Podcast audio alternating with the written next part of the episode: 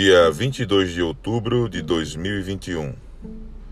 Mateus capítulo 6, versículo 21 nos diz: Porque onde está o teu tesouro, aí estará também o teu coração. Nosso devocional de hoje tem por tema Por quem você está sendo guiado. Como você está vivendo sua única vida? Essa é uma questão que definirá seu sucesso ou seu fracasso. Por isso, é extremamente importante ter um excelente guia. Existem pessoas que estão sendo guiadas pela culpa. Elas passam a vida toda fugindo do remorso e ocultando a vergonha. Não podemos ser assim. É verdade que somos produto do nosso passado mas não podemos ser prisioneiros dele. O propósito de Deus não é restrito ao passado, muito pelo contrário. Veja a vida de Moisés, Davi, Paulo e tantos outros. Embora a história deles não tenha começado bem, terminaram sua vida de forma diferenciada e abençoada por Deus. Existem ainda pessoas que estão sendo guiadas pelo rancor, pela mágoa, pela raiva.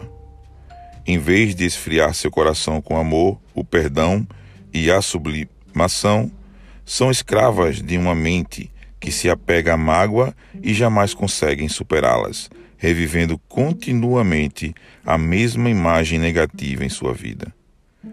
Essas pessoas se fecham e se interiorizam e, de tempos em tempos, explodem sobre os outros. Apesar disso, precisamos lembrar que as pessoas que nos magoaram no passado vão continuar magoando, a menos que eu e você decidamos superar isso e virar a página. Não viva no passado, liberte-se dele. Por último, existem pessoas que estão sendo guiadas pelo medo. Pessoas assim perdem grandes oportunidades porque não aceitam correr riscos, mas fogem deles. A raiz desse problema geralmente está na vida familiar ou na formação, repressão, limitação ou traumas, por exemplo. Se você se identificou com algum tipo desses, creia que esse foi o primeiro passo para a sua cura. Decida hoje ser guiado por Deus. Pastor Arthur Pereira nos diz: quando reconhecemos o nosso erro e retornamos para Deus, podemos sermos transformados. Vamos conversar com o Pai nesse momento. Feche os seus olhos. Paizinho, quero novamente entregar minha vida e meus caminhos a Ti. Quero que o Senhor guie meus passos e minhas decisões. Nada valerá viver meus dias sem ti, Paizinho. Eu te amo. Amém.